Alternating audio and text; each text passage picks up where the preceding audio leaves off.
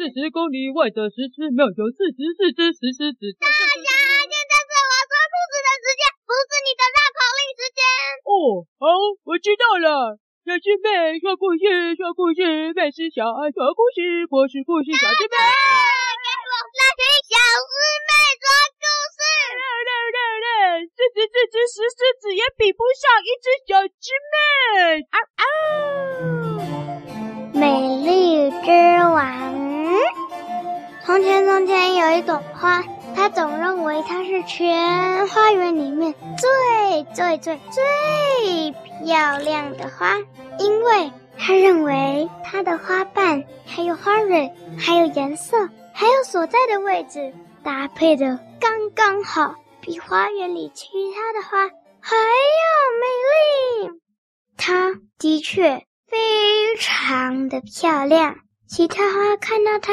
也会对他说：“美丽之王，早安。”花朵们都叫他美丽之王，因为他实在太美丽了。这时，美丽之王就会说：“早安呐，你今天花瓣啊，颜色搭的虽然漂亮，但是你不该请风先生帮你套住的这件微风样式发型呢。”下次去请太阳先生，让你穿上暖烘烘的隐形大衣，就会让你看得像是沐浴在金光下，像我这么漂亮。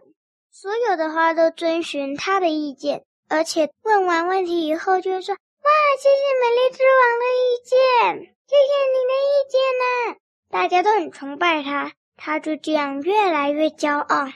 有一天，种下了一颗新的种子，从别的地方出现的花朵就刚刚好生在美丽之王的旁边。它从土里发芽。美丽之王说：“哎呀呀，小芽呀，你看呐，我多么美丽呀！”小芽没有像其他人一样崇拜它，而是说：“是的，美丽之王，你很美丽。”虽然它也会称赞美丽之王。但是他会说：“美丽之王，啊，请您别再那么骄傲了，好吗？我听了不舒服，会让我长得更丑。”美丽之王说：“哼，这个小不牙呀，他竟然敢这样说我，还敢批评我、骂我。哎，没关系啦，反正呢，就算他开成的花之后懂事了，就会来崇拜我了吧。”但是那朵小花超级漂亮，它也很美丽。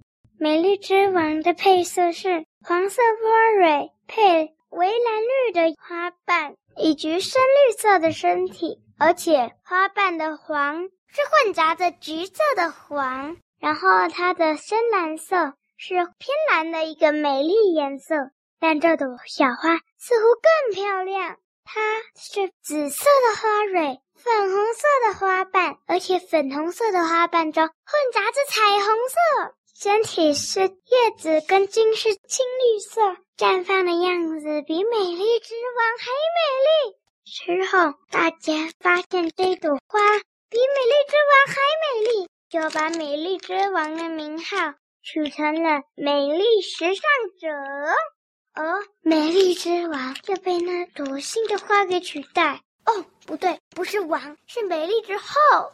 新的美丽之后很谦虚，也不会跟大家炫耀，只会鼓励大家。在美丽之后的管制下，比美丽之王在国王期的时候，大家呀都是普通朴素的花。但是美丽之后接管之后，哇，所有的花朵都变漂亮了，连园丁都很开心。它种的花怎么越来越漂亮了？而且小芽似乎越来越多，花朵们心情好，自己长得漂亮，然后又被美丽之后鼓舞的很开心，自然而然的就会对小芽说好话。小芽也长得越来越健康，一朵比一朵的美丽。但是美丽之后也在变美丽。它总是带着它那身粉红彩色的花瓣、紫色的花蕊、青绿色的金。